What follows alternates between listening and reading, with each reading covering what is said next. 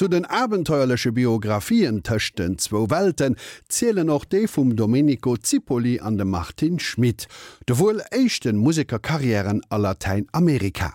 No herem Antritt an den Urde vun de Mënschen gunget fir sie aus der Hemisch am Norde vun Italie respektiv der Schweiz, firteicht an Andalusien an am Hafen Cadiz aus, sobal de Wand gut war op Buenos Aires. Joachim Fontaine.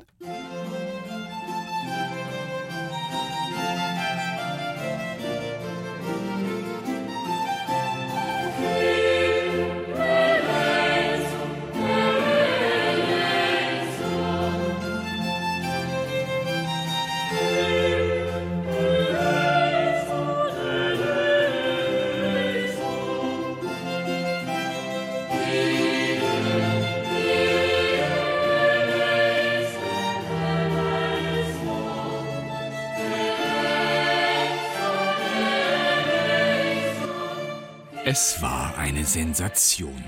Mitten im Dschungel waren sie aufgetaucht, 10.000 Seiten mit südamerikanischer Barockmusik, aus denen Piotr Nawrot, ein polnischer Forscher und Geistlicher, mehr als 1000 Partituren rekonstruieren konnte.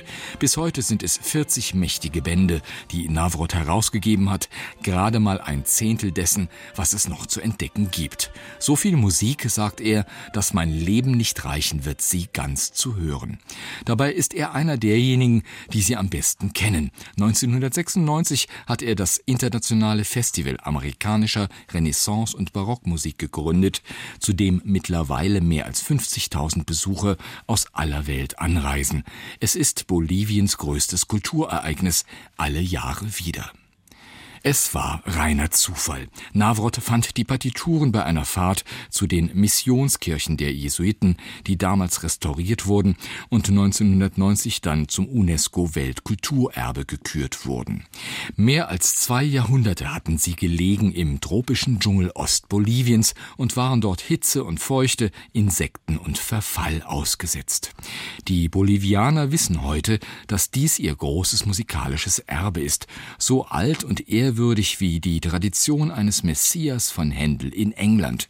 Noch immer singen die Indios solche Musik und sie tun es seit hunderten Jahren. Sie ist Teil ihrer Identität. Wenn diese Musik aufhört, sagen sie, dann werden auch wir nicht mehr existieren. Die Gründe kennt Piotr Navrot. Die Indios, erzählt er, haben selbst diese Musik bis in unsere Zeit gerettet und gepflegt. Ihre Ursprünge hatte diese Musik in paradiesischen Zeiten. Jesuitische Missionare waren es, die ab 1607 Missionen, sogenannte Reduktionen gründeten, um die Ureinwohner zu christianisieren, nicht mit Gewalt und List, sondern durch Inkulturation. Viele Missionare lernten damals die Sprachen der Chiquitanos, der Guarani oder das Quechua der Inka und bewiesen mit ihrer Arbeit, dass die Menschen der neuen Welt keine Wilden oder Tiere waren, sondern Kinder Gottes. So groß der Kontinent, so verschieden war ihre Aufgabe. Allein im Norden von der Karibik über Mexiko bis nach Kalifornien hatten die Jesuiten schließlich mehr als 100.000 Indios über rund 100 Missionsstationen erreicht. In Venezuela ging die Arbeit dagegen langsam voran. Feindliche Indianerstämme und europäische Siedler machten die Missionsarbeit schwer. Nicht weniger mühsam war es im Quellgebiet des Amazonas, im riesigen Dschungel, in dem die Flüsse die einzigen Verkehrs- und Kommunikationswege waren und wo die Indianer gewöhnlich ein halb nomadisches Leben führten. In manchen Missionen waren die Nachbarn kriegerische Indios, etwa bei den Chaco, die schon den Inkas das Leben schwer gemacht hatten. In anderen Gebieten, etwa bei den Chiquitos, waren umgekehrt die Indianer die zutraulichsten Freunde, weil sie sich zu den Jesuiten flüchten konnten vor europäischen Sklavenjägern. In den entferntesten Missionsstationen, etwa in Mochos, verwirklichten die Jesuiten ihre Utopie eines gerechten Gottesstaates auf Erden am weitesten und wuchsen dort zu mächtigen Gemeinschaften spirituell und wirtschaftlich. Rekrutiert wurden die Missionare gerne auch aus deutschsprachigen Ländern, da sie den Habsburgern, die in Spanien bis 1700 an der Macht waren, loyale Untertanen waren. Aus dem Collegium Germanicum in Rom, wohin die Jesuiten sämtlicher Missionen ihre jährlichen Berichte schickten, erfahren wir mehr darüber, wie die Arbeit vonstatten ging, etwa bei den Guarani in Paraguay. Zitat: Ich hatte mir verschiedene Werkzeug, deren die Indianer Indianer große Liebhaber sind, als da Violin, Flauta Traversa, ein Waldhorn und ein großes Spinett mitgenommen. Bald musste ich die Violin spielen, bald die Flöte ergreifen. In wenig Tägen meldeten sich schon mehr Kandidaten, die Musik zu erlernen, also dass ich bald 20 Knaben beisammen hatte, welchen ich die ersten Grundsätze der Musik vortruge. Die Eltern meiner Musikanten waren voller Vergnügen. Meine Musikanten waren die Lockvögel, auf deren Stimme die Indianer häufig zur Kirche liefen. Meine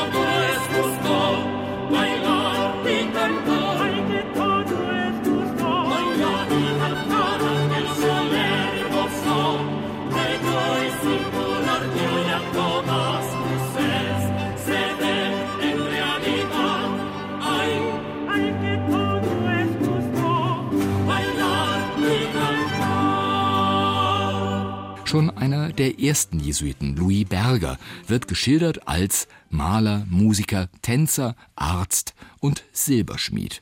Multitalente wie er kamen wie gerufen, denn schon die ersten Konzile der neuen Welt hatten beschlossen, die religiösen Zeremonien mit einem Maximum an Pomp durchzuführen, um die neu bekehrten Neophyten zu beeindrucken. Ein Missionar einer späteren Generation war auch Anton Sepp von Rheineck, der als Knabe von Tirol nach Wien an den kaiserlichen Hof kam, dort im Chor gesungen hatte und dann in seiner Missionsarbeit zum Zeugen der Kunstfertigkeit der Indios wurde.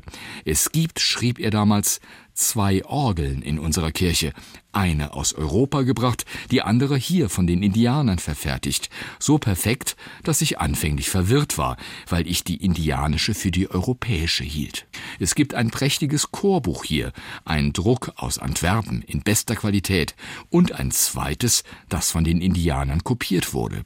Man kann keinen Unterschied sehen, welches der Druck und welches die Kopie ist. Die Trompeten sind mit denen aus Nürnberg identisch, Glocken stehen denen aus Augsburg, die berühmt sind in der ganzen Welt in nichts nach. Es gibt Gemälde in den Kirchen, die aussehen, als hätte Rubens sie gemalt. Zitat Ende. Wie viele vor und nach ihnen waren diese Missionare Zöglinge von Jesuitenschulen, die sich von Franz Xaver hatten begeistern lassen, der 1622 heilig gesprochen wurde für seine Mission in Indien und Japan. Und heute Die Musiktradition der Missionen ist lebendig geblieben. Es ist die Magie dieser Musik, erklärt der englische Musiker Ashley Solomon. Du kannst dir nach 300 oder 400 Jahren ein Stück Papier mit dieser Musik hinlegen und spielen und alles wieder lebendig werden lassen. Welche andere Kunst kann das schon? Bis in die Frühzeit der Missionen reichen Berichte zurück, nach denen Indios, die zwar keine Schriftkultur, aber gerade deshalb ein unglaubliches Gehör und Gedächtnis besaßen, sogar mehrstimmige Messen einfach nachgesungen hätten. In den meisten ehemaligen Missionsgebieten Boliviens gibt es in jeder größeren Ortschaft heutzutage Musikschulen. Jedes Kind will Mitglied werden in einem Orchester oder Chor. Für die Kinder sagen einige dort, ist es so, wie gewählt zu werden ins ins nationale Fußballteam. Auch die Behörden stehen dahinter. Unterstützt werden sie von Stiftungen aus Europa. Für einige ist die Musik auch zum sozialen Programm geworden. Mehr als 2000 Kinder aus armen Familien bekommen eine Instrumental- und Gesangsausbildung, die ihnen helfen wird, zu mehr Wohlstand zu gelangen.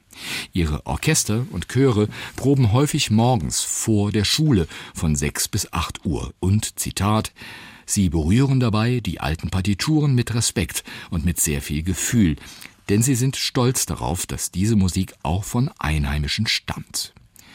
Den wissenschaftlich-editorischen Teil dieser großen Wiederentdeckung besorgen Musikforscher, die etwa im Archivio Musical de Chiquitos in der Stadt Concepción die geretteten und restaurierten Partituren sichern. Am Rande des Amazonas-Urwalds haben sie zu einem regelrechten Boom der Barockmusik geführt. Alle zwei Jahre treffen hier 50 Ensembles aus aller Welt ein, um dieses Erbe lebendig zu halten, zusammen mit Jugendorchestern und Chören der Region. Und die meisten finden, dass das eigentlich ganz gut passt. Der üppige Reichtum der Pflanzenwelt eines Dschungels mit seinen prächtigen Missionskirchen und die Fülle an Musik aus dem Barock, die hier länger überlebt hat als irgend sonst. Musik